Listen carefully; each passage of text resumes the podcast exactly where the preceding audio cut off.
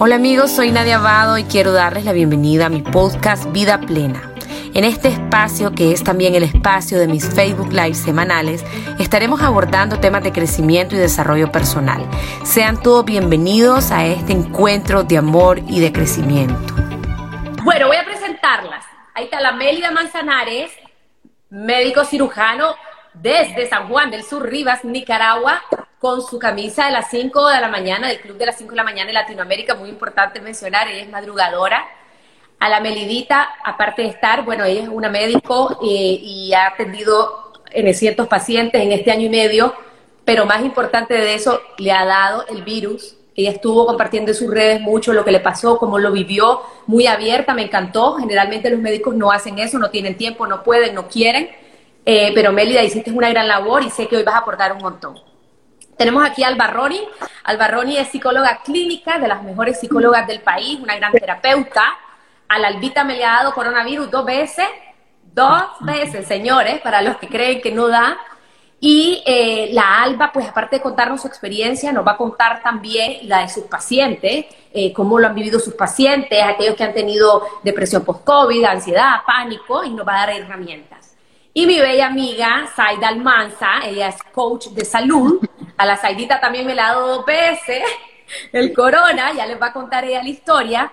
Y la Saida también trabaja en la parte de salud física, salud emocional. De hecho, ella hizo un grupo en donde eh, la gente se integra en su post-COVID y tratan la parte emocional, la parte alimenticia, cómo recuperarte a todos los niveles. Así que qué mejor panel que esto de mujeres que han estado en contacto con pacientes, pero más importante aún, la experiencia, porque no es lo mismo, yo te enseño eso a vivirlo.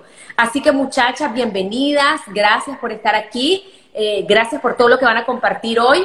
Eh, yo no me atreví a esto a hacer sola porque obviamente en equipo somos mejores. Yo, a mí no me ha dado el virus. Una vez me salió un falso positivo y yo decía la sangre de Cristo. Además tenía una angustia porque estaba en otro país y eso ya lo complica más pero eh, me parece relevante tener aquí personas que les ha dado el carne propia, no solo lo, han tenido sus pacientes, pero les ha dado. Así que bueno, vamos a empezar, bienvenidas, vamos a hablar primero con Mélida. Yo quiero que la Melidita nos cuente, la doctora, cómo viviste ese, ese virus, hermana, qué es lo que te pasó a nivel emocional. Hoy no vamos a hablar ni de antibióticos, ni de mascarillas, ni de nada, emocional únicamente. Fíjate, Nadia, primero que nada, muchísimas gracias por tenerme aquí, es un honor. Y a nuestras dos bellas amigas que también están presentes, muchísimas gracias por compartir esta experiencia. Yo he estado acostumbrada a ser el médico detrás del escritorio, pero pocas veces me ha tocado ser paciente. Inicialmente, cuando tuve el positivo de COVID, sentí miedo. Tengo que decirlo, porque esta vez me tocó a mí sentí miedo, pensé, me voy a morir, me voy a morir. Yo, empecé a trabajarme psicológicamente mal, vos lo pudiste ver en mis historias que vos me aconsejabas, no, no te pongas el chip negativo, me decías, pensé en positivo. Eh, lo primero que sentí fue miedo, miedo por todas las cosas que he visto en los pacientes, en mis pacientes. Eh, después creé, fíjate. Estabas desaturando, Melida. Estabas desaturada, ibas para abajo yo pensé que me iba a morir, te soy sincera. Y, Eso es lo que yo te decía, porque, perdona que te interrumpa, porque no es que ve lo positivo, no, vos te tenés que experimentar, sentir tus emociones, tu miedo, todo eso es válido, hay que sentirlo, hay que trabajarlo. Pero vos me decías, Nadia, es que yo creo que me voy a morir, yo estoy lista para lo que sea. No, mi amor, así tampoco. Vaya a sentir sus emociones, pero tampoco me vengas a decir que ya te estás muriendo, porque estás chaval y tenés que hacer demasiado en este mundo. Sí, sí, como Pero bueno, pero qué, qué bien que lo contés, porque la gente así piensa, ya me voy a morir. Imagínate yo como médico, yo mí misma pensé me voy a morir en, en lo que tuve positivo el virus. Pensé, bueno, me voy a morir ahorita. Por lo menos me morí con las botas puestas, decía yo. Eh, después empecé a crearme expectativas. Y yo decía, seguramente tantas personas me van a apoyar, mejor dicho, no tantas, sino las que han estado presentes en mi vida a lo largo de los años. Y lo que pude ver es que no todas las personas que yo pensé estaban ahí y las personas que no pensé sí estaban. Entonces yo fui lo más transparente posible porque he tenido casos de COVID, claro, en pacientes, pero no los podía mostrar por, por mi juramento hipocrático y porque yo soy muy confidencial con los pacientes, ¿no? Pero cuando fui yo decidí, lo voy a mostrar tal cual, tal cual. Y voy a ir diciendo mis emociones en las historias porque casi nadie hace eso. Eh, hay que normalizar tener COVID, digamos, es una pandemia, está atacando al mundo entero. Entonces, cuando yo era la paciente, dije, lo voy a compartir todos, mis alegrías, mis tristezas, mis risas, mis llantos, mis desaturaciones. Y, y sí te digo que cuando vi yo misma mis exámenes médicos como médico, yo pensé que me iba a morir y sentí un gran miedo. Empecé a desarrollar, bueno, yo ya traía ansiedad desde antes, pero con mi COVID la desarrollé muchísimo más. También tuve periodos de depresión y fíjate que, como te decía, me, como le he dicho en mi historia a todos, yo me llevé decepciones porque yo esperaba que algunas personas que han estado presentes a lo largo de mi vida, estoy hablando de amistades, me acompañaran y no lo hicieron. Y, y yo me sentí bien mal, me sentí bien mal. Melida, ¿cómo te puede acompañar alguien? Sabemos que físicamente no, no, no, es de esa forma, ¿verdad? Por el contagio. ¿Cómo te puede acompañar alguien? ¿Cómo vos esperabas o te hubiese gustado que hubiesen estado las personas que no estuvieron? Bueno, yo estuve en aislamiento, me dijeron 14 días, pero yo prefería hacerlo por 21 y hasta que la prueba me diera negativa. Yo esperaba llamadas telefónicas, yo esperaba mensajes de ciertas personas, ¿no? Y no los recibí nunca. Incluso yo llamaba mira, loca, me siento mal, yo creo que me voy a morir. Ajá, ajá, estoy en el trabajo ahorita, te llamo después y la llamada nunca llegaba. Mm. Sí tuve un gran apoyo de mi familia, no puedo decir lo que no puedo decir que no. Ellos sí estuvieron rafla en llamadas telefónicas, incluso llegaban a donde yo estaba haciendo el aislamiento y los corrían. No, no, no, no, andate, andate, andate. Pero en mi corazón sí quedó marcado las personas que llegaron sí quedó las personas que no llamaron y fíjate que después o durante me di cuenta, y yo lo digo así, quién sí, quién no y quién nunca. Y entonces hice una nueva jerarquía de personas en mi vida, como vos, que estuviste tan pendiente de mí, que me mandaba audios como que no estés pensando que te vas a morir. Y, y nada, en mi, en mi nueva jerarquía están las personas que estuvieron conmigo en el momento más difícil de mi vida, que no fue ni la carrera, y el internado y nada, fue el COVID, el momento que yo más difícil tuve. Entonces, pues mucha sorpresa, a veces para bien, a veces para mal, a veces uno se crea expectativas y no se cumplen, y a veces uno no se crea expectativas y sí se cumplen. Entonces me llevé muchas sorpresas positivas y otras decepciones. Gracias, Melidita, por abrir tu corazón. Pregunta, Melida, porque vos, bueno, vos sos una médico, estás atendiendo la parte clínica, diagnosticando, recetando. Eh, sin embargo, pues sos humano y podés ver y sentir las emociones de tus pacientes. ¿Qué has, notado en ellos cuando les decís, mira, tenés COVID o te voy a hospitalizar o XY? Cuando los pacientes me dicen de los síntomas, yo les digo sinceramente, mira, esto es COVID, hasta que demuestre lo contrario y va a demostrarlo con la prueba negativa. Todos los pacientes tienen miedo, tienen ansiedad, tienen muchísimas preguntas. Yo puedo ver en ellos que empieza una depresión, empieza el me voy a morir. Las madres de familia piensan voy a dejar a mis hijos solos. Eh, un, sinnúmero de sentimientos.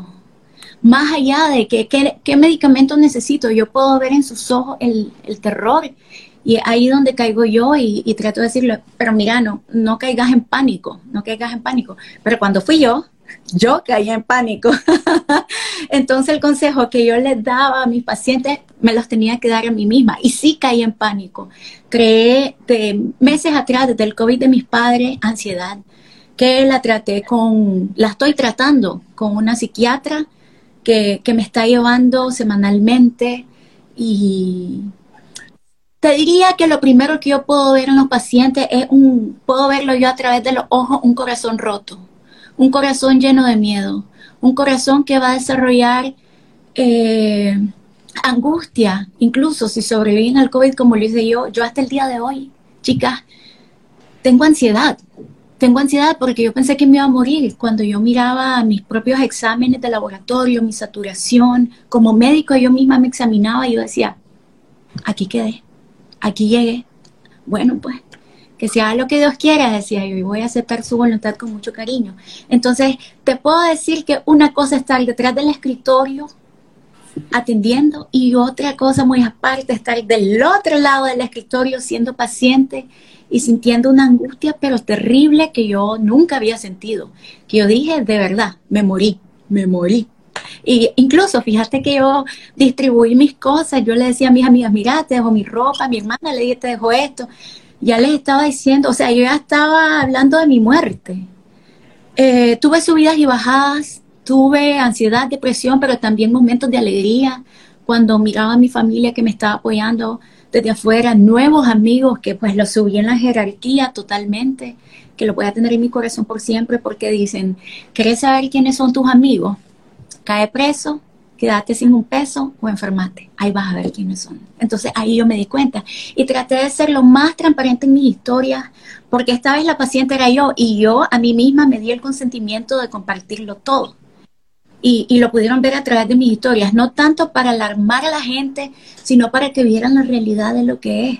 Sobre todo a mí que me cayó un COVID bien desaturador a pesar de mi edad y que no tengo otras enfermedades más que en mi ojito, miopía y astigmatismo. Pero me sorprendió mucho verme tan vulnerable, eh, que estuve hospitalizada dos días, me vi morir, eh, hablé con Dios, pero sí, fíjate que incluso hasta el día de hoy que ya estoy curada del COVID, que ya tengo prueba negativa, yo todavía siento ansiedad.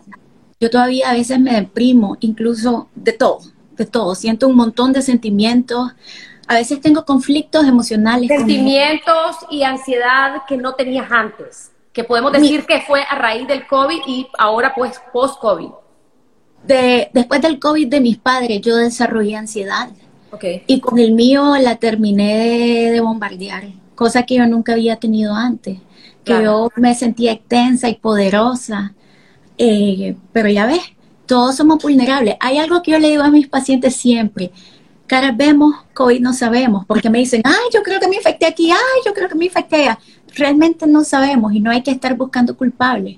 Y antes de los medicamentos, muy importante la salud emocional, que algo en lo que me apasiona a mí, pues, porque yo quiero ser psiquiatra eventualmente. Y, pero sí puedo ver en las personas, te digo, hoy mismo, eh, diagnostiqué un COVID y que se me cayó la muchacha, se me cayó en mi brazo. Y, le dije, no, no te preocupes.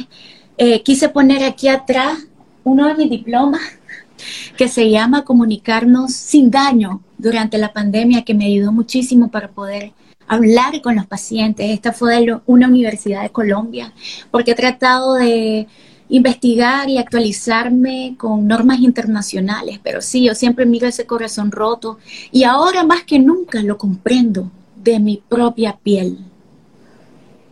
Gracias, Melida, gracias por tu honestidad, por compartirnos. Vamos a hablar ahorita con la psicóloga Alba Roni, dos veces contagiada y cualquier cantidad de pacientes que han pasado por su consulta. Albita, contanos tu experiencia, cómo fue tu contagio, cómo lo viviste a nivel emocional. Muchísimas gracias, Nadia. Yo creo que este es un tema muy, muy interesante porque eh, vemos que cada persona lo puede vivir de una manera totalmente diferente. Va a depender mucho tanto de la sintomatología que desarrolle, porque no todos desarrollamos la misma sintomatología, como de las experiencias previas que podemos traer de nuestra propia historia. Por ejemplo, decir eh, eh, lo que es el COVID de mi papá. Yo también tenía a mi papá, yo compartía con nadie en ese momento cuando nos diagnosticaron a mi papá en Nueva York y yo no me podía eh, comunicar con él y la angustia de estar llamando a un teléfono de un hospital porque no tenía ni celular ni nada y él estaba totalmente solo. Entonces, eso, esa, esa eh, experiencia previa a que yo me diera cuenta de que yo tenía COVID, eh, en un momento eh, mi, esposo comenzó con fiebre un fin de semana, entonces dije, mm, esto me huele a que es COVID, ¿verdad? Y en ese momento estaba el repunte. Cuando fuimos al hospital, dicen, no, no podemos permitir a nadie, con, no se puede hacer ninguna, ninguna ningún chequeo médico porque está lleno el hospital, ¿verdad? Estaba el, el Vivian ahí, ok, tenemos que esperar hasta el lunes. Yo dije, esto es como decía la doctora, eh, hasta que no se demuestre lo contrario, esto es COVID. Y pues yo siempre he leído al doctor eh, Argüello con todas sus recomendaciones, fuimos a un laboratorio y le hago el examen a él porque él estaba con fiebre y yo dije, bueno, yo estaba angustiadísima, pues mi esposo estaba pues súper eh, preocupada por él eh, y de repente pues dije yo, ya que estoy aquí, pues hacerme el examen porque con él, ¿no? Y el susto que cuando nos dan los resultados del PCR, de las placas y todo el asunto, dice, eh, pues Albarroni está mal. Y yo, ah, yo como, ¿qué pasó? No, yo dije, aquí hay una confusión. O sea, tal vez la no aceptación de un diagnóstico y más si no tenés la sintomatología, decir, esto no puede ser. Pues la negación es lo primero porque te imaginas todo, o sea, crear una película mental de lo que es el COVID, que te estás ahogando, que te vas a respirar, y aunque no lo estés sintiendo, ya lo estás esperando. Y si no lo esperas, voy a decir, no, no estoy respirando bien, o será que es que tengo, o más luego me va a dar. O sea, tener una expectativa de que pronto te va a dar, de que ya viene, de que ya, y esa angustia de esperar que te va a dar y qué es lo que te va a pasar, aunque no tengas síntomas, eh, ya eh, comienza la ansiedad, porque la ansiedad siempre se va a alimentar de ir adelante con tu mente de lo que viene, que no ha venido, y vos ya lo visualizaste de una manera tan terrible que ya lo estás sufriendo, o sea, y, seguro me va a dar, y entonces me van a sacar aquí eh, en camilla, y entonces yo volví a ver a mi, a mi esposo con calentura y me dice, no, yo le digo a mi esposo, mira amor, si sale positivo, eh, me dice, bueno, andate al otro cuarto. No, no, no, yo me quedo con vos. Así, si nos da los dos, le digo yo, por lo menos uno le ayuda al otro, ¿verdad? Y entonces me dice, no, amor, no quiero que te vaya a pasar nada, por favor, andate, porque eso es también importante, las relaciones, afecta a todo, las relaciones de, pareja, las relaciones de amistades, porque uno crea expectativas, como decía nuestra querida doctora, eh, y a veces crear expectativas nos hace daño, porque esperamos que todo el mundo esté pendiente. Ahí decimos, aquí me doy cuenta lo importante que soy. Y no nos damos cuenta que muchas personas no saben cómo reaccionar, no saben qué decir, qué no decir, si, llamar, no llamar, eh, si es incómodo, si estás dormida, si estás con dolor, o sea, mucha gente no, no lo entiende. Entonces es como un susto, yo siendo psicóloga y habiendo atendido antes que me diera a varias personas, eh, digo yo, wow, no, como dice la doctora, no es lo mismo estar al otro lado del, del escritorio que estar a este lado. Y siendo psicóloga, pues ya tiene uno las herramientas de decir, ok, vamos a respirar, vamos a tratar de tener la calma, lo que va a venir en su momento y vas a aprender a relajarte y a, y a sobrellevarlo. Entonces, tuvimos, gracias a Dios, cuando dio el diagnóstico, mi esposo estaba bien y yo estaba pues afectada según todos los exámenes, aunque no tenía sintomatología. O sea, yo tenía infiltración en los pulmones y esto estaba mal, mi placa parecía fatal y yo no sentía nada. Entonces yo decía, wow, pues eh, por eso les decía, es importante la experiencia que cada uno tiene, pero decía, en cualquier momento me va a dar, y si me da de un solo y me muero de una vez, y entonces yo le decía todas las mañanas a mi esposo, amor, yo, yo creo que me voy a morir, me decía, para de decirme eso, que me pone tenso. y yo, pero es que, y si me muero hoy, que, que no te vas a morir. Entonces él se ponía como, como frustrado, como enojado porque me decía, ya no quiero que me diga eso, por favor. Entonces es como, es lidiar, y le decía yo, pues ahora la que está yo, pues médicamente, este ahora vos al otro cuarto, y me decía, no, si vos no te ibas a ir cuando era yo, mucho menos me voy yo, aquí estamos para apoyar, ¿no? Entonces me tiró la, pelota al otro lado. Entonces creo que eh, vale mucho la, la sintomatología, la experiencia, la eh, tu diálogo interno, cómo lo manejas, cómo, qué haces cuando está pasando, porque gracias a Dios tuve eh, mis mismas herramientas psicológicas me permitieron distraerme más, ver, eh, reír más, hacer cosas que yo sé que son buenos en un momento de ansiedad para poder aprender a relajarnos y hacíamos cosas compartidas en el cuarto mi esposo y yo, porque igual nos quedamos 21 días, ¿verdad? Entonces yo creo que eso pesa mucho. Albita, ¿cómo fue tu segunda experiencia? ¿Cómo, es recibir el diagnóstico por segunda vez? ¿Ya más tranquila o cómo? Bueno, en mi caso también pasó, como ya tuve, había tenido una experiencia totalmente asintomática, eh, cuando iba a hacerme una operación, porque tengo un mioma en mi ovario, eh, voy al, al, hospital y como parte de los protocolos en el Vivian era que te tenías que hacer un examen, pues el examen de, de COVID. Yo llegué al, al, hospital de lo más tranquilo, ¿verdad? O sea, no tengo nada. Entonces, yo más bien no quería operarme. De repente me sale la enfermera con el hisopo. Estoy esperando el barrón y, yo, ah, ok, no me haga mucho y no sé qué, pero de lo más tranquila nunca me lo imaginé. Nunca. O sea, cuando me escriben y me dicen en la tarde, eh, mañana le digo, eh, ya hablo al doctor, el doctor, mañana a las 3 de la tarde tenemos la operación. Me dice, eh, Albarroni, usted salió positiva, por favor, no salga, quédese encerrada. Y, yo, otra cero vez. Cero síntomas, Alba, cero síntomas. Cero síntomas, cero, o sea, no tenía nada. Entonces, en ese momento, pues ya, eh, como ya había tenido la experiencia, me dice, bueno, quédate en tu cuarto y pues gracias a Dios tuve el apoyo de una doctora que me, me hacía videollamadas en la mañana y en la tarde, pero pues, ¿qué tal, doctora? ¿Cómo está? Y no sé cuánto. Cero síntomas, cero.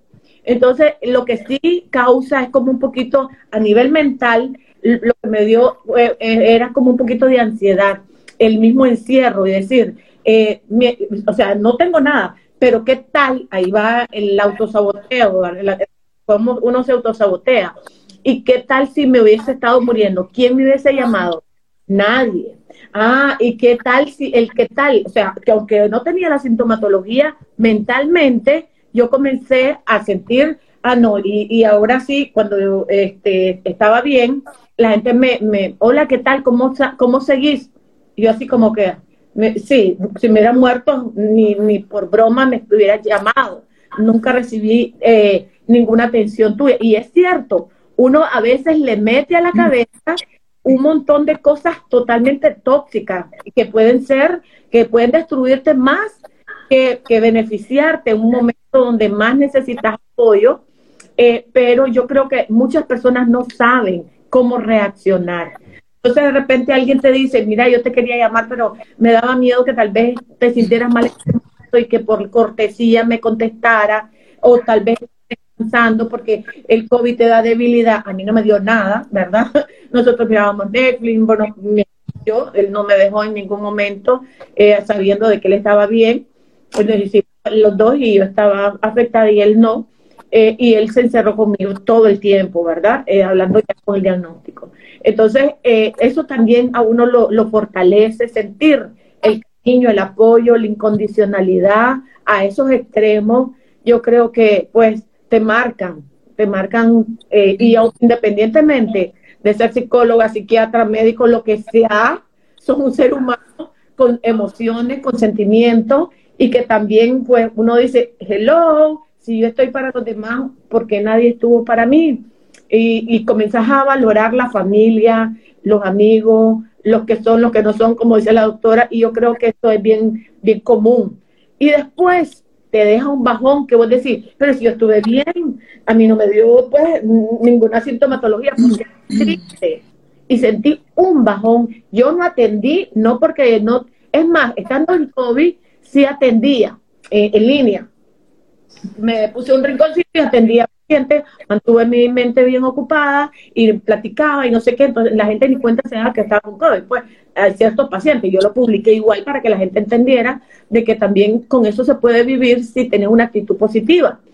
Pero atendía, pero ya cuando después, cuando ya pasó, salí también me di 21 días, me dio un bajón que no atendí a nadie. O sea, me decían, doctora, mire que necesito atenderme, mire, fíjese que me urge. Es que yo, como por dos semanas. Cuando decís un bajón, es tristeza, es depresión, es que. Eh, no, fíjate que yo creo que es una, eh, sí, es claro que es una tristeza, es como realizar, como que hasta en ese momento decir, ah, cuando pasa algo terrible y en ese momento la adrenalina no te lo permite. y en el día a día, cuando ya pasó, y vos como que caes en cuenta que pasó, wow, pude morirme. O sea, y viene un montón de pensamientos. No pasó, pero tus pensamientos te comienzan a poner triste porque te hacen, te sentir vulnerable que hace sentir que pudiste, que gracias a Dios no pasa, pero pudiste morirte. Muchísimas personas que se sintieron asintomáticas al inicio fallecieron en dos, tres días. Entonces vos decís, wow, o sea, agradeces a Dios, agradeces a la vida, agradeces o sea, sale una, una persona totalmente diferente. Pero eh, antes de comenzar otra etapa de, de gratitud y de, y de sentirte bien, pasás por una tristeza, por como que la noradrenalina y todo lo que son los neurotransmisores, que normalmente te mantienen alto, se te vienen bajando. Y creo que es parte del proceso de duelo que uno vive, porque uno vive un duelo.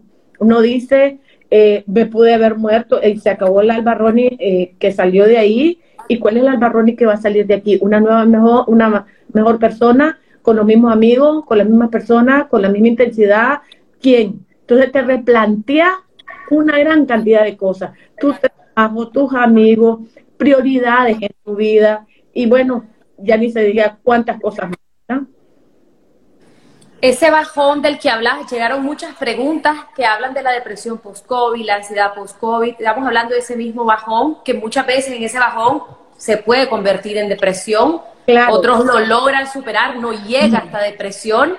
Eh, Albita, contanos un poquito en esto de los bajones y esto, ¿cuál, cuál ha sido una constante que has visto en tus pacientes que, que se contagian durante, después, una constante que vos ves que se repite? Ok, ese bajón es común en todos, es súper común. O sea, es el miedo de haber podido, aunque no te hayas muerto, aunque hayas sido asintomática, y peor, si estuviste eh, con un ventilador o si estuviste hospitalizado o estuviste en un, momento en que pudiste morir. Porque también eh, tengo pacientes que también han estado, pero al borde, donde ya le hayan dicho a la familia, búsquese un ataúd o búsquela, vaya firmando la situación porque se va a morir y Dios ha hecho el milagro, ¿verdad? Porque no hay nadie más que el que está ahí. Eh, eso es bastante constante, la ansiedad, el miedo a, a, contagiarse de nuevo, aunque, aunque no haya sido, aunque haya sido asintomática, como en mi caso, ¿sí? Que fui total, pero totalmente asintomática, nunca me dolió, pero ni la uña. Entonces yo decía, eso me daba más miedo, porque yo decía, entonces cuando me dé algo me va a dar fulminante. En un momento yo entonces yo decía, ay Dios mío, será. Y mi esposo me decía, no me digas eso. O sea, él trataba de animarme, ¿verdad? En lo que estábamos. Me decía, no, amor, vas a ver que vamos a salir bien y todo va a estar bien y no sé cuánto. Y mira esa película y mira lo otro. Y trataba de mantenerme como ocupada. Y nunca estuve aburrida, pues hablando de, de que estuve muy triste, ya me miraba media triste, ya, mira, y mira esta película, y mira, Mora, eh, metimos una caminadora, tratar de caminar, caminamos un ratito, eh, mira, fíjate que leamos este libro, siempre estaba haciendo algo, y eso, ese, ese soporte emocional es sumamente importante. Entonces, es importante ver que la, la constante en nuestro paciente es en mi paciente, es ese bajón, que es como una tristeza profunda, una desolación, que es parte de ese duelo hay personas que terminan con enojo, mucho enojo, eh, como desanimado, eh, a veces con, con cierto resentimiento y, y obedecen mucho a lo que nosotros mismos le metemos a la cabeza. Las expectativas es que yo espero que, y realmente nadie sabe cómo va a reaccionar en un momento determinado hubieron personas que después que yo salí me salen diciendo, Albarro, yo estoy resentida con vos. Y yo, como, ¿por qué? Porque yo estuve con COVID y vos a mí nunca me llamaste. Y yo, eh, yo también estaba en el mismo tiempo que estuviste vos. me explico. Entonces, digo yo, si yo, aunque tuve COVID, no llamé a esa persona, porque no voy a sentir que esa persona no me haya llamado si esa persona también estuvo con COVID. Lo que sí también sentí es que personas que sí supieron y que sí se miraron mal estuvieron pendientes de mí. O sea, las personas que más sufrieron eh, sí tuvieron esa empatía, ese humanismo, esa solidaridad, eh, eh, sintieron como que buscaron a otras personas que también estaban pasando por, lo mismo para no sentirse solos. Y amigos que estuvieron en hospitales, mal, mal, ah, decían, ¿cómo te sentís vos? pues yo me siento, yo hasta pena me decía, me, daba a decirle que estaba bien, porque yo sabía que ella no estaba bien y que su esposo también se estaba muriendo al lado. Y yo, eh, no estoy bien, pero ¿cómo están ustedes? Vamos, respiremos, nosotros podemos. Entonces, no se sentía como que la psicóloga estaba ayudándole, sino las amigas están haciendo ejercicio de respiración, de diálogo interno. Entonces, es como ayudar en el momento en el que las dos estábamos en, el mismo, en la misma sintonía. ¿Me explico? Entonces yo sí. que quedó muchísima ansiedad, mucho miedo, a veces hay depresiones, bastante depresión, quedaron muchos eh, fracturadas, demasiadas relaciones, tanto de pareja, de amistades, eh, eh, el mismo miedo también del estigma, de que las personas le pusieron una etiqueta y aunque ya haya pasado un año, ya esto se ve más común de lo que se, de lo que esperábamos, porque yo, yo creo, honestamente, yo creo que en algún momento todos vamos a haber sufrido el COVID, todos. O sea, en algún momento dijimos, esta es la, ola ya pasó por todo. El problema es que viene una nueva cepa y esa es la nueva cepa que nos da miedo, porque cada vez viene más agresiva y por eso hay que tener mucho cuidado. Pero llenarnos de ansiedad y comenzar a, meterle a nuestra gente que más que terrible puede vivir es lo que nos afecta emocionalmente. Y cuando nos llenamos de ansiedad o de estrés, lo que hacemos es bajar nuestras defensas, que hace que el virus eh, sea más agresivo con nosotros. Entonces yo sí creo, y, de verdad que lo, lo, considero por, por experiencia personal y también por lo que he trabajado con mis pacientes, que cuando la persona se deprime, cuando la persona se enfoca en lo negativo y comienza a meterle a su mente una gran información negativa, comienzan a tener ansiedad, depresión y eso hace mucho más daño y hace que, que el virus invada más su cuerpo y su bienestar, por ende. Sí. Excelente, Albita, mil gracias por tu experiencia, tanto personal como la de tus pacientes. Vamos ahora con Zaida Almanza, mi amiga Bella. Ella también tuvo COVID dos veces y queremos escuchar tu historia, tu testimonio, amiga. Ok, em, he estado, me, he relacionado mucho con lo que compartían las dos. Em, es increíble como cada quien lo vive desde su lente y desde algo que yo noté. Vas a vivir el COVID desde cómo vos tenés la percepción de lo que esa enfermedad va a hacer en vos. Entonces, si vos has visto gente, mucha gente muerta, mucha gente esto, entonces vos decís, esta enfermedad ya me vino a matar. Entonces, miren cómo fue conmigo. Fue, yo no había tenido experiencia de nadie muerto, lo menos que yo tenía era miedo a morirme. Yo no tenía miedo a morirme, sinceramente. Eh, ¿Por qué? Porque la Nadia sabe muy bien, no veo noticias.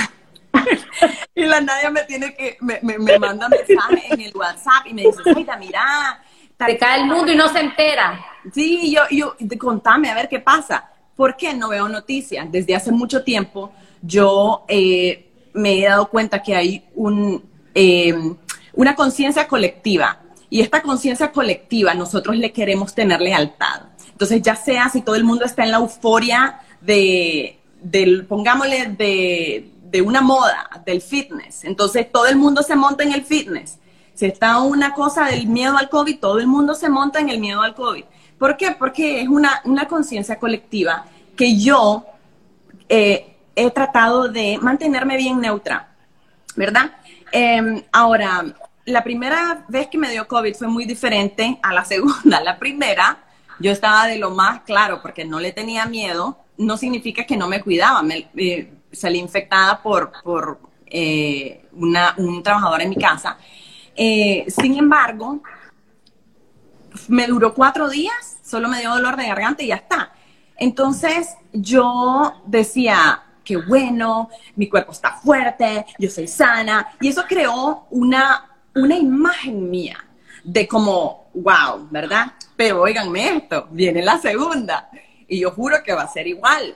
Eh, entonces yo digo, bueno, esto van a ser cuatro días, que la segunda fue diez meses entre uno y el otro. Em, entonces en la primera yo no tuve ninguna, como, no me relacioné con la enfermedad, muchachos. Sinceramente la enfermedad vino y pasó, como que fue una gripe, y yo simplemente eso Em, como que hizo una imagen mía de fortaleza, ¿verdad? Como ustedes dicen, las experiencias que has pasado son las que te predisponen, ¿verdad? Total. No solo las de los demás, pero las tuyas, por supuesto. Entonces, ¿qué pasó? Yo, en, la, segunda vez que, que, salgo eh, diagnosticada por el bendito dolor de cabeza, que nunca me da, y cuando me da dolor de cabeza es porque es eso, pues. Entonces, em, vieran que esta vez yo pude identificar cinco etapas y esas son las que les quiero compartir, porque la primera, que es en la primera semana, yo sentía mucha culpa, que no había sentido la vez pasada. Sentía culpa de a quién habré infectado. Eso es lo primero, porque tenía cinco días que, eh, yo sé qué día me contagié y dónde, y si esos cinco días yo eh, anduve, pues, con que sea con mascarilla, ¿verdad? Pero entonces, ¿a quién habré contagiado, verdad? Mi hijo en la calle, todo jugando con sus amiguitos. Entonces, esa es una gran culpa que me sentía. La otra es la culpa como, o sea, cómo yo volví a, contagiarme. O sea, te sentís como una gran, no te lo perdonamos misma.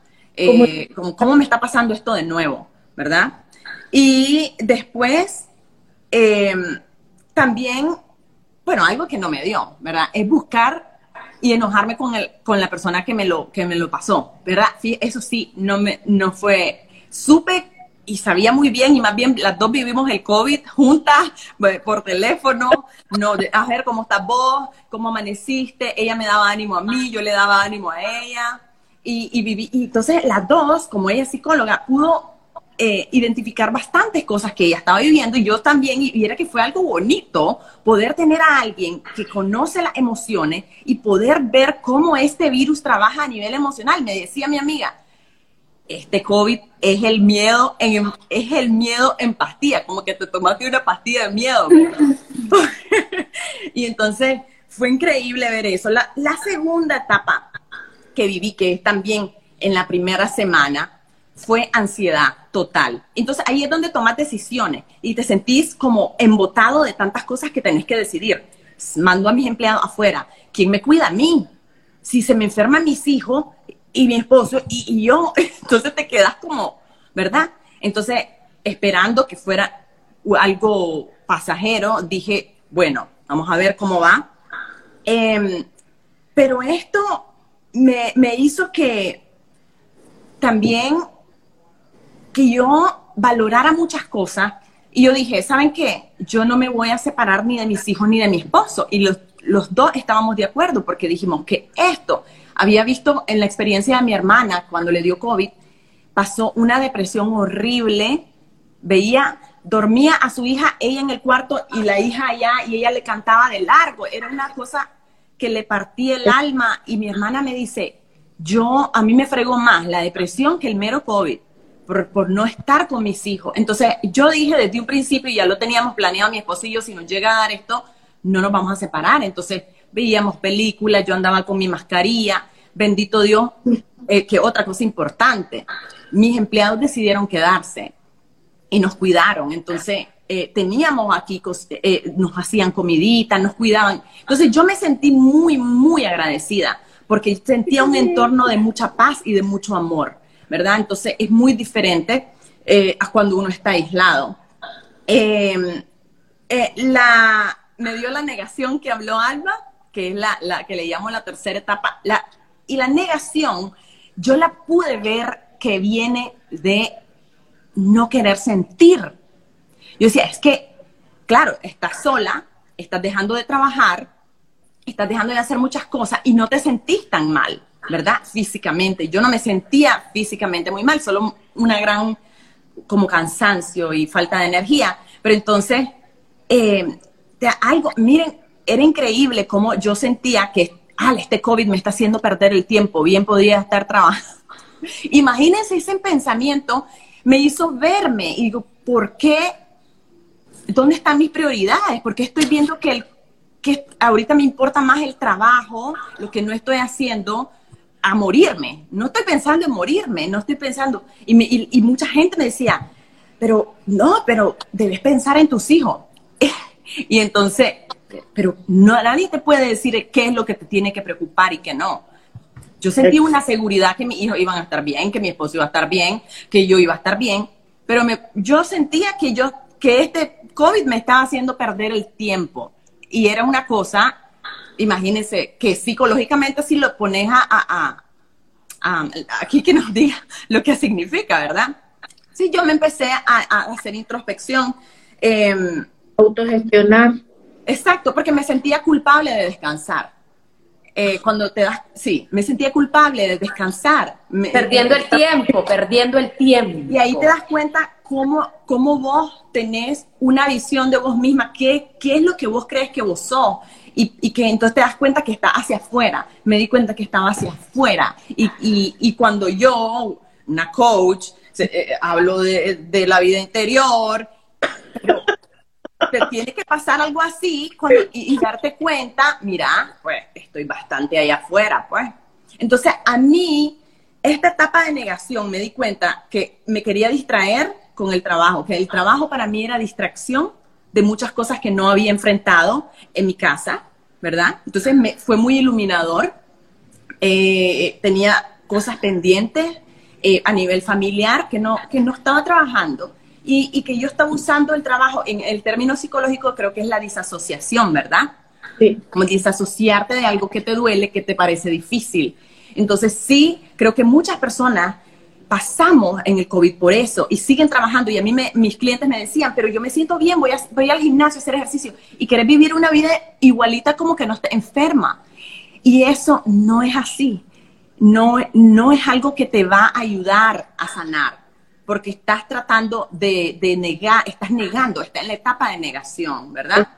Entonces, eh, ahí en esa etapa yo me deshidraté, imagínense, de, atendí clientes online, eh, eh, todavía en la, en la, como en los 10 días, y entonces me deshidraté porque ustedes saben, cuando uno atiende a los demás, se, me, olvidó tomar agua, y, ahí fue cuando me llegó, estaba emo, em, concentrando entonces, cuando yo veo que estoy concentrando, cuando me, hacía, eh, me hice dos veces exámenes de, la, la, biometría, entonces yo dije, ¿qué es esto? ¿Qué es esto? Como que me pegó, ¡puf! Veo mis placas y tengo eh, inflamado un pulmón y yo la fuerte, yo la, la super sana. Entonces ahí dije, esta enfermedad vino a trabajar con mi ego y con la percepción de lo que yo soy. Eh, y entonces voy, voy a ver qué, cuál es el mensaje que me está trayendo esta enfermedad.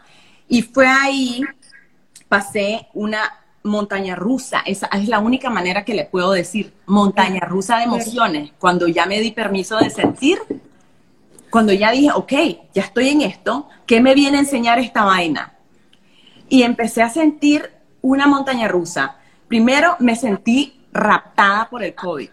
O sea, que es como que totalmente frágil y como que el COVID me, em, me raptó y tenía mi cuerpo y yo no podía hacer nada. Totalmente desempoderada cuando yo tengo muchas herramientas y no las usaba. Estaba como así. Esa es una. Y después frágil, era una, una vulnerabilidad, una fragilidad. Yo sentía como que, que me abrazaran, que como una niña yo sentía que necesitaba mucho amor. Entonces, pude identificarme con mis necesidades, con mis carencias. Eh, estaba trabajando mucho en ese tiempo, no había descansado. Yo era la que estaba haciendo, dando aquí allá, y yo no me estaba dando. Entonces, eso me vino a recordar el COVID, me lo vino a enseñar y pude escuchar el mensaje que me tuvo que dar.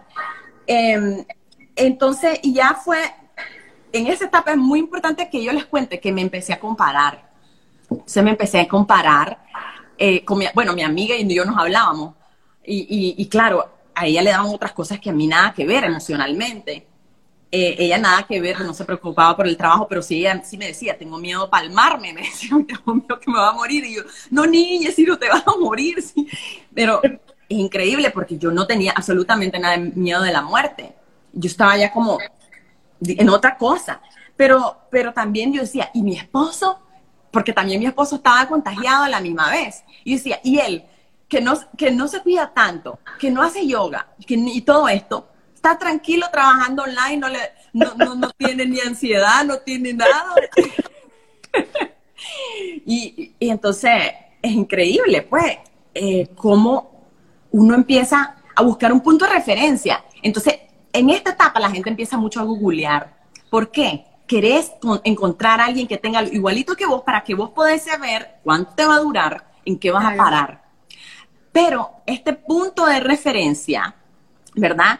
Que vos querés encontrar, es porque no te gusta la incertidumbre. Y yo aprendí a estar con la incertidumbre cada día. ¿Qué síntoma nuevo hay hoy? Decía yo. a ver, ¿qué hay de nuevo hoy? Ok, hoy ya no me duele tanto estar acostada boca arriba. A ver, y entonces eso de escucharme me hizo como escucharme esa incertidumbre, porque nadie me va a decir qué es lo que viene, solo yo. Nadie.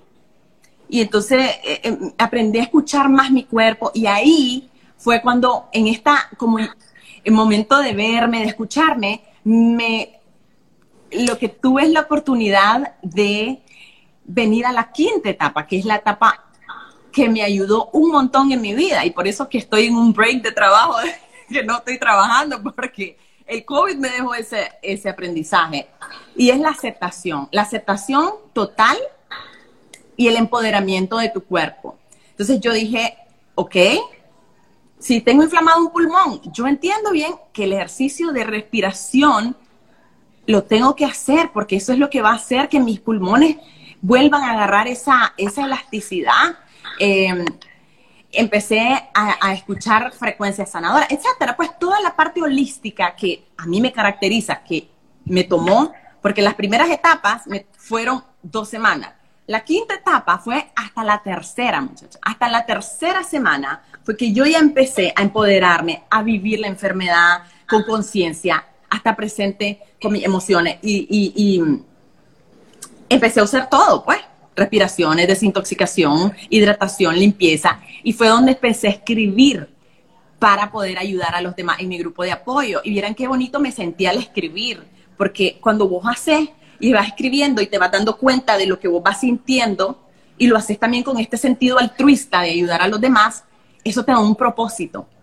Entonces el propósito y el, altruismo o, o, la parte de que no estás solo en vos, sino que querés ayudar a los otros, es una de las, de las eh, herramientas para poder superar crisis y, poder superar momentos difíciles. Pues hacerlo por los demás también, no solo por vos.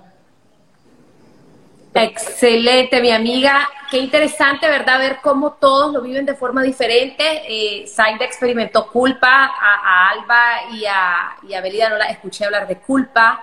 Eh, la Alba y Mélida hablaron de, del bajón, de la depresión, de la tristeza. A Zaida no le dio así. Todos somos diferentes, nos va a dar de diferentes formas. Una constante que veo, bueno, Zaida no habló de esto, pero, pero me parece que es eh, relevante eh, recalcar, es sentir el amor y el afecto. Bueno, sí, porque Zaida tuvo la compañía de su esposo, no se separó nunca de sus hijos, pero no fue el caso de Mélida. Mélida se sintió pues sola, necesitando con expectativa igual Alba. Entonces, muchachos, eh, ya sea que te dio, que no te ha dado, tenemos que tener empatía, tenemos que acompañar por teléfono, cómo estás, que te mando, que te pongo, te lo dejo en la puerta, aquí estoy para vos, te mando un mensaje, te mando un audio.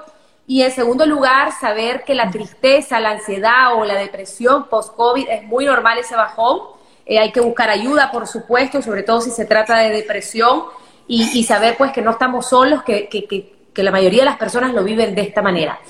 Nos quedan pocos minutos, muchachos, vamos a hacer una ronda más. Me gustaría que así, tres puntos bien claros, precisos y concisos, nos dejen herramientas emocionales para las personas que, tienen, que tuvieron o que pueden tener en el futuro COVID.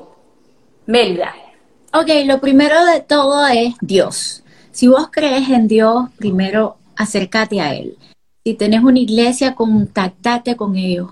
Número dos, la información, pero información verídica, porque en las redes sociales se ve de todo, muchos mitos, muchos tabúes.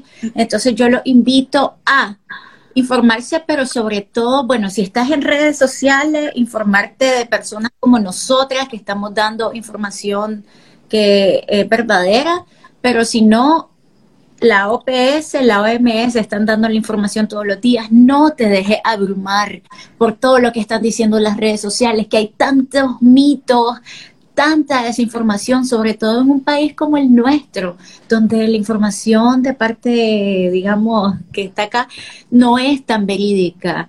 Y después de la información, yo, bueno, como le había dicho al inicio, yo llevo a una psiquiatra que me está ayudando todos los días. Si bien una psiquiatra o una psicóloga, una coach de salud perfectamente les puede dar la asesoría para poder llevar esta enfermedad. Pero quiero decirte una cosa, Nadia, no solo le afecta al paciente, le afecta a la familia, le afecta al entorno, le afecta a los amigos. Ellos también sufren, digamos, por extensión, depresión, ansiedad. Mis amigos que estuvieron presentes se sentían súper preocupados por mí. Me decían, Melida, pero vos que estás tan llena de vida, vos que sos tan alegre, vos que sos tan muchas cosas. Y estaban preocupados por mí, creo que, o igual que yo, o más que yo. Entonces yo diría, primero Dios, eh, eh, después la información correcta y luego de eso yo creo que sería la empatía, que es una palabra que yo uso muchísimo todo el tiempo, pero la empatía. Ahora, una cosa más, es saber normalizar tener COVID. Es que es una pandemia que está a nivel mundial y, y cualquiera de nosotros lo puede tener, ya sea lo que sea. Eh, fíjate que te comento aquí entre paréntesis que al inicio yo recibí hate en redes sociales que me decían, ay, pero vos que sos doctora, ¿cómo es posible? Si sos la que se debería cuidar más. Y yo decía, pero muchachos, entiendan, yo soy una de las que está más expuesta. Yo veo pacientes todos los días y yo no sé muy bien qué tienen. Y ellos llegan por dolor de cabeza, por diarrea, pero puede ser COVID. Entonces la carga viral se me, se me iba metiendo y yo les cuento, muchachas, a mí sí me dio síntomas y me dieron síntomas muy fuertes, muy fuertes, una de saturaciones peligrosas que yo como médico la iba viendo y yo me sentía, ah, me morí. Este, y entonces yo creo que una de las herramientas también sería ese pánico que uno tiene, tratar de controlarlo. ¿Cómo? Con la ayuda de un profesional como estamos todas nosotras aquí, psicólogos, psiquiatras. Creo que son las herramientas fundamentales. Yo las utilicé y mi psiquiatra a mí me decía calma, calma, calma y me mandó, me prescribió. Y todavía estoy tomando medicamentos para la ansiedad, porque si bien yo ya estoy curada del COVID, ya yo di negativo, gracias a Dios, eh, la ansiedad continúa que, por ejemplo, una de mis ansiedades no es en sí que me vuelva a dar a mí, sino que le dé a mis hermanas, que le dé a mis hermanos, que le dé a mis amigos y, perder a alguien querido. Pero creo que ese pánico colectivo no nos ayuda en nada. Creo eh, que debemos mantener la calma, aunque sea muy difícil, que les digo, para mí al inicio fue casi que imposible y que, que soy médico pero cuando yo misma veía mis exámenes de laboratorio, mi saturación de oxígeno, yo, yo como médico dije, me fui, me fui. Y ese pensamiento a mí me destruyó, me destruyó. Y, y, y por suerte tuve amigos como vos, Nadia, que me decían, quítate eso del chip. Empecé a pensar en salud, decretar salud, mi club de las 5 AM, generación 5, que les mando un beso, me tuvieron en oraciones, me, me estuvieron hasta en WhatsApp como privado diciéndome, te va a mejorar, vas a ver, vas a ver, mantenerlo en Dios. Entonces yo diría, Dios, eh, información verídica, yo recomiendo la Organización Mundial de la Salud y la OPS para que nos estemos informando porque si nos vamos a las redes sociales y a Facebook, puras locuritas, puros mitos, puras cosas. Eh, no vamos a ser especialistas en COVID de ayer a hoy o de hoy a mañana. Entonces, sí es importante eh, informarnos con los especialistas en salud. Yo estuve, yo soy médico, pero mi humildad, por supuesto, llega hasta cierto punto. Y yo dije, bueno, esto ya se me sale de las manos, tengo que llamar especialistas y ellos me estuvieron llevando la enfermedad con los medicamentos. Hay que ser eh, muy puntuales con los medicamentos y una cosa que yo siempre dije en las redes sociales, voy a ser totalmente transparente con lo que yo voy sintiendo, porque a muchos nos da pena decir tengo COVID o a muchos nos da pena decir tal familiar tiene COVID porque la gente te tacha. Pero esa misma gente que te tacha y te tira hate, es gente que va a la discoteca y va a bailar sin mascarilla, entonces es como un doble discurso, todo raro, todo incoherente. Entonces, Dios, información, familia y empatía. Empatía hacia todas las personas que tengan el virus y además la valentía de compartirlo. Porque déjame decirte, la gente no lo dice, no lo dice. Yo conozco varios pacientes que no lo quieren decir por miedo al que dirán. No tengan miedo, hay que hablarlo, hay que compartirlo, porque entre más lo compartimos, más lo normalizamos. Así es. Excelente, Mélida. Gracias, doctora. Vamos con Alba Roni, rapidito, precisas, que estamos cerrando. Recomendaciones, herramientas emocionales para pacientes o post pacientes de COVID. A mí me encantó las que acaba de decir la doctora, que también estaban en mi lista, pero también hay muchas más. El diálogo interno, como yo pienso, así veo la película y como yo veo a la película, así siento. Entonces, si yo puedo manejar lo que yo voy a pensar, voy a manejar lo que en mi mente y voy a manejar lo que estoy sintiendo. Es la mejor manera de poder cambiar mi chip, como decís vos, eh, porque lo que, si yo percibo el mundo está mal y yo mismo me permito decir eso adentro, veo una catastroficidad y el mundo se está acabando y comienzo a adelantarme las cosas y eso me da ansiedad y la ansiedad me lleva a conducta o a enfermedades, porque lo que la boca no habla, el cuerpo lo grita. Entonces tenemos que tener mucho cuidado con el diálogo interno, lo que me permito o no me permito pensar. Otra de las cosas es tener técnicas de relajación, de respiración y de fluir, tratar de concentrarnos en nosotros. Y eh, lo que es en lo que es el amor, ¿verdad? Yo creo que cuando tenemos amor para nosotros, podemos tener para amor hacia los demás. Entonces, cuando nosotros estamos, nos sentimos en angustia, pero comenzamos a agradecer lo que hemos tenido y lo que hemos vivido, eh, creo que se nos baja un poco la ansiedad y nos ayuda a manejar mejor la situación.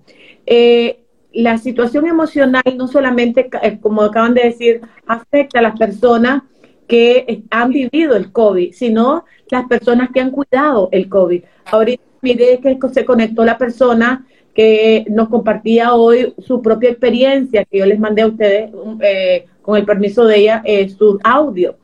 Eh, esta, esta que, es psicóloga, una colega mía, falleció su, hermano, su, su, esposo, falleció su mamá y a los días falleció su suegro y estamos hablando de que ella era hija única y su esposo era hijo único, ¿ok? O sea, no hay más para dónde agarrar. Se le mueren las personas más importantes, los dos, o sea, muere el esposo y muere la, mamá de ella. El esposo ya le había muerto el, papá, eh, perdón, la mamá, y se le muere el papá, o sea, se muere, queda sola. Entonces, todo el miedo y todo el trauma y todo como vive, es bien importante hacer empatía con la familia que queda de la gente que se va y de cómo lo pueden estar viviendo, tener respeto al dolor y a la manera cómo puede reaccionar, porque cada persona es diferente. Entonces, cuando hacemos esa empatía y, aprendemos a acompañar a la persona y no decirle cómo debe de sentirse, yo creo que esas son herramientas bien importantes porque a veces nosotros decimos, no, no lloré, o llorar, o hacer, o tornar, pero no deberías de sentir esto, pero vos deberías, y decir, como que fuera una pastillita, decirle lo que tiene que sentir. Y eso causa mayor dolor, porque nadie entiende lo que está pasando adentro. Entonces, solo acompañemos a la persona, no los dejemos solos y tratemos como quisiéramos que ser tratados. Si yo estoy pasando por una situación dura, difícil, donde perdí a seres amados, solamente quiero que estén ahí para mí, decir, si necesitas, estoy aquí. ¿Cómo te sentí hoy? Quiero estar aquí por lo que necesitas. Si quieres llorar, voy a llorar. Y me decía, y cerraba, eh, Betsy, está por ahí, eh, decía ella, es lindo poder decir, eh, agradecer por lo que viví con esas personas y no eh, sufrir por lo que, por, no, no, no me quiero quedar en el sufrimiento por lo que, por lo que se fueron, sino que quiero agradecer por lo que vivieron a mi lado. Entonces, yo creo que hay muchas cosas importantes que hablar sobre reír, mantener los mecanismos de defensa altos, ser empático, apoyar a las personas, tratar de, de respetar su momento y pues hay un sinnúmero de, de otras cosas que podríamos hacer, lo que ojalá lo hagamos en otro live, eh, Nadia.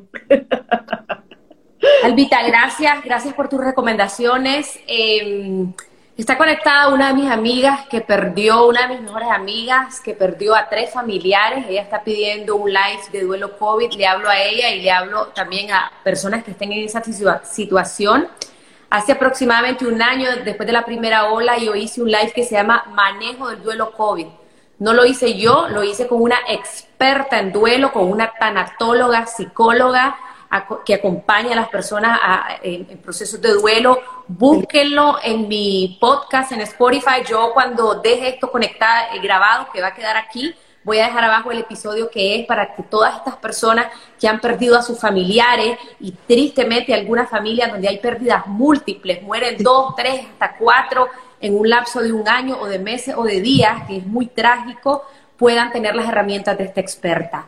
Así que eh, estamos con ustedes. Vamos a hacer otro live más adelante que tenga que ver con, todos estos temas que nadie quiere hablar. Nos vamos con Zaida para cerrar. Zaida, ¿cuáles son tus herramientas emocionales para los pacientes post-pacientes COVID? Ok. Eh, primero, recuerden, cada célula de tu cuerpo escucha tus pensamientos. Y entonces, ¿qué es lo que le estás dando de comer a tu mente? ¿Ok? Si son exceso de noticias, saca eso, saca, no tenés que saber cuánta gente se está muriendo, sinceramente.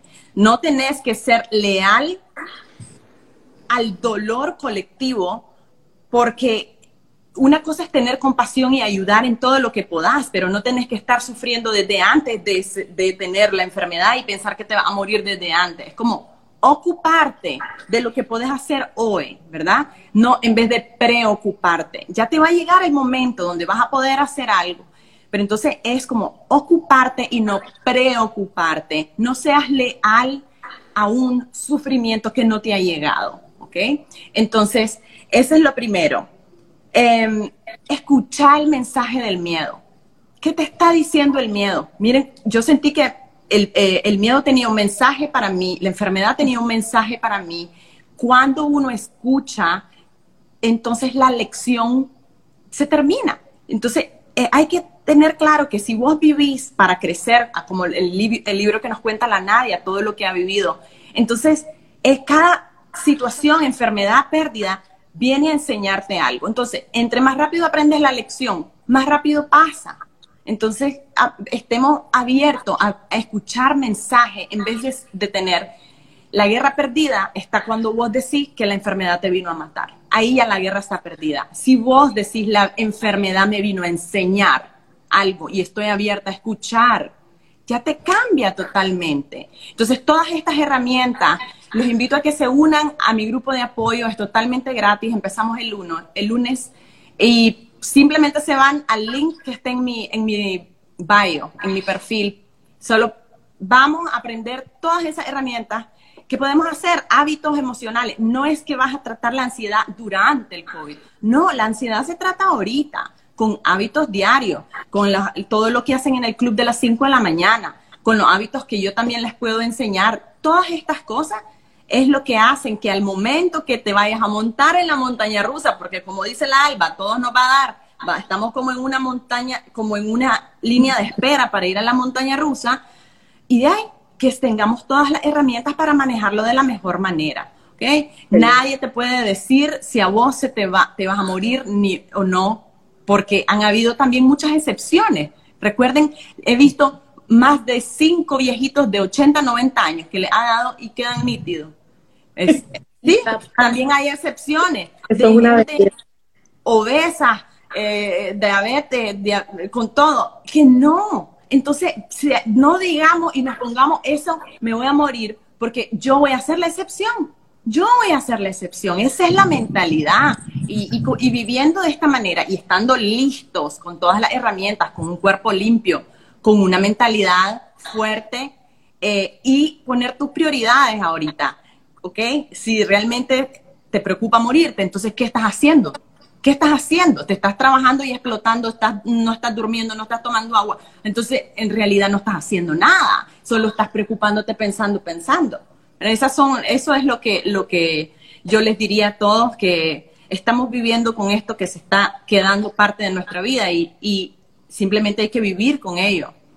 Así es. Me, me, encantó tu enfoque, Zaida, porque es como la parte preventiva, o sea, cuidémonos, preparémonos emocionalmente si nos llega a dar psicológicamente, físicamente, porque eh, pues no estamos exentos. Ahorita estamos viviendo un repunte, mucho cuidado, mucha prudencia, eh, oremos por las personas que están enfermas, por los médicos que están en primera línea eh, y por todas las familiares que están viviendo duelos.